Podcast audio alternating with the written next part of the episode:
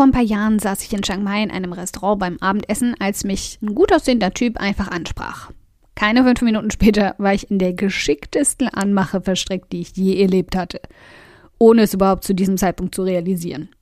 Er schaffte es, den langweiligen Smalltalk geschickt zu umgehen, mein Interesse zu wecken und mich zum Lachen zu bringen. Da sagt er mitten im Gespräch plötzlich, wow, du bist so hübsch, wenn du lachst. Und da war sie wieder. Aus dem Tiefschlaf und meinen tiefsten Hirnwindungen kam sie hervorgesprungen, als hätte sie jemand gerufen. Die Stimme der Selbstzweifel.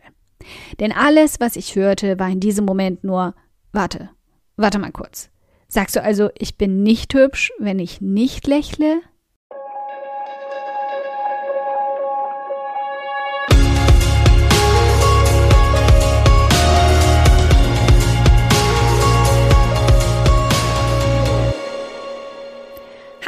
Ich bin Karina, Gründerin von Pink Kompass um 180 Grad und der Feminine Jazz und teile hier im um 180 Grad Audioblog alles mit dir, was in meiner Selbstständigkeit funktioniert und was nicht. Wir knacken meine Strategien rund um Marketing und Mindset, denn Erfolg beginnt in deinem Kopf. Folge 151. Der Feind in meinem Kopf. Kurz danach machte ich eine ähnliche Erfahrung, wenn auch in einem ganz anderen Zusammenhang. Meine Lektorin, mit der ich seit über einem Jahr an meinem Verlagsbuch gearbeitet hatte, schickte mir per E-Mail ein Foto von ihr mit dem Erstdruck meines fertigen Buchs. Mehrblick statt Frühschicht. Darunter der Satz, du hast ein richtig tolles Buch erschaffen. Du kannst wirklich stolz auf dich sein. Wieder kam die Stimme angerannt. Sie schwenkte eine Fahne mit dem bekannten Ja, aber. Ich hatte bei diesem Buch sehr viel Hilfe. Ich hatte sie als Lektorin, die mein Gefasel in sinnvolle Sätze verwandelt hatte. Ich hatte deren Designabteilung im Rücken, die dafür sorgte, dass das Buchcover die richtige Zielgruppe ansprach. Und ich würde eine Marketingabteilung im Rücken haben, die sicherstellte, dass außerhalb meiner Reichweite überhaupt jemand davon erfuhr, dass dieses Buch existierte. Mein Anteil war in meinen Augen also nur minimal. Ich könnte endlos viele solcher Beispiele aufzählen. Und du könntest vermutlich aus eigener Erfahrung mindestens genauso viele beisteuern. Vor kurzem stolperte ich mal wieder über den TED Talk von Sarah Schenberg. Und dieses Mal blieb vor allem eine Aussage ganz fest hängen.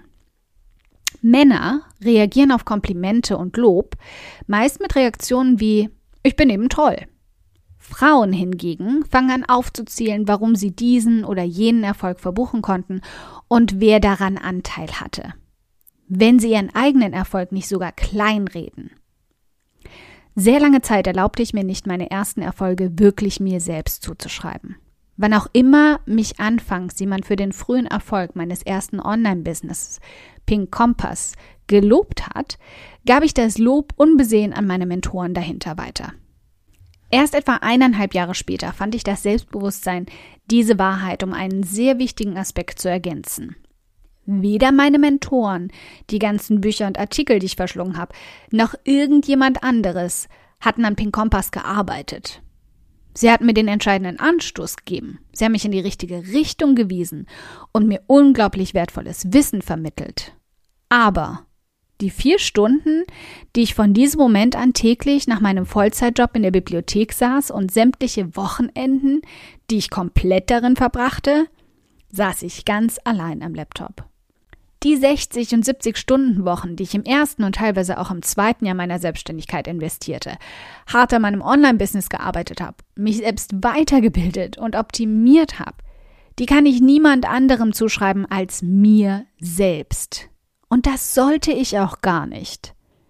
Wir müssen dringend aufhören, bei Komplimenten nach der Kritik dahinter zu suchen. Bei 30 positiven Kommentaren sich nicht in dem einen negativen zu vergraben. Bei Erfolgen nicht nur auf alle anderen zu verweisen, die daran beteiligt waren und uns unterstützt haben, sondern auch mal den Zeigefinger auf uns selbst zu richten, zu lächeln und stolz zu sein. Aber all das ist leichter gesagt als getan.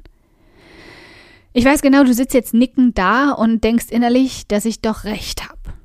Weil dir selbst gerade mindestens zwei Situationen einfallen, in denen du genauso wie ich gedacht oder gehandelt hast. Der Haken ist, die Erkenntnis allein bricht dieses Verhaltensmuster nicht. Weshalb ich kurz nach dieser Erkenntnis begonnen habe, die erweiterte Version eines Gratitude Journals zu führen. Viele Menschen schreiben täglich auf, wofür sie dankbar sind, um sich bewusster zu machen, wie reich und erfüllt ihr Leben ist, wenn sie es im Alltag mal vergessen. Bisher habe ich sowas nie wirklich durchgehalten. Ich habe generell das Gefühl, dass ich in den letzten sieben Jahren regelmäßig vor Dankbarkeit überlaufe und mich nicht wirklich daran erinnern muss. Dafür, dieses Leben so führen zu können, wie ich es führe, dass ich Leserinnen habe, die mir meinen Job jeden Tag so sehr versüßen, dass es sich wie ein bezahltes Hobby anfühlt. Und dafür, dass ich in den richtigen Momenten den richtigen Menschen begegne, die mein Leben rund, hell und auch ein bisschen glitzernd werden lassen. Ich bin jeden Tag mehrmals dankbar für all das, was mir das Leben gerade schenkt. Auch jetzt. Was ich dabei allerdings immer wieder unterschlage, ist, dass ich an dieser Dankbarkeit durchaus Anteil habe. Einen großen Anteil. Keiner dieser Aspekte ist mir in den Schoß gefallen.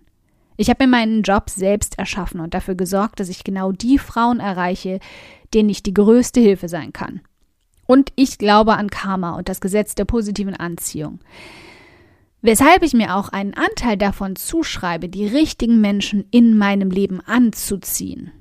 Aber genau dieser Aspekt geht in einem Gratitude Journal komplett unter. Anstatt also jeden Tag aufzuschreiben, wofür wir dankbar sind, möchte ich mit dir gemeinsam beginnen, jeden Tag aufzuschreiben, was wir heute getan haben, um erfolgreich zu sein, worauf wir stolz sein können und welche positiven Auswirkungen unsere Arbeit, unser Online-Business und ja, unsere Persönlichkeit hat. Wenn du morgen unterwegs bist, schnapp dir irgendwo das hübscheste Notizbuch, das du finden kannst und leg es dir neben dein Bett. Schreib jeden Tag mindestens zwei Dinge auf, bei denen du stolz auf dich sein kannst und solltest und was du, niemand anderes, dazu beigetragen hast. Schreib Aspekte deiner Person auf, die du nicht nur magst, sondern sehr an dir schätzt und die dich zu einem besseren Menschen machen, die das Leben anderer Menschen bereichern und schöner machen. Nimm Komplimente an und schreib sie in dieses Notizbuch. Sag Danke statt Na ja, aber.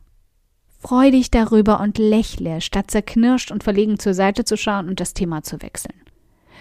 Und ganz langsam werden wir so diese Stimme in unserem Kopf verbannen. Okay, wenn du dir jetzt denkst, meine Güte, Karina, für diesen Audioblog möchte ich dich gern abknutschen, der ist ja einfach augenöffnend. Dann spar dir einfach das Abknutschen, Sicherheitsabstand und so, und schenk mir stattdessen lieber eine iTunes-Rezension. Darüber freue ich mich so sehr wie über 35 Grad und Sonne. Aber eine Handvoll Sterne von dir zaubern mir dann sogar ein fettes Strahlen auf mein Gesicht statt Krähenfüße von zu viel Sonne. Wie du das machst? Ganz einfach. Ein oder zwei Sätze helfen schon dabei, dass ich noch mehr Frauen erreiche und auch ihre Gedankenknoten zum Platzen bringen kann. Klick dazu auf Bewertungen und Rezensionen, danach auf eine Rezension schreiben und lass mich wissen, wie du meinen Audioblog findest. Ganz lieben Dank im Voraus.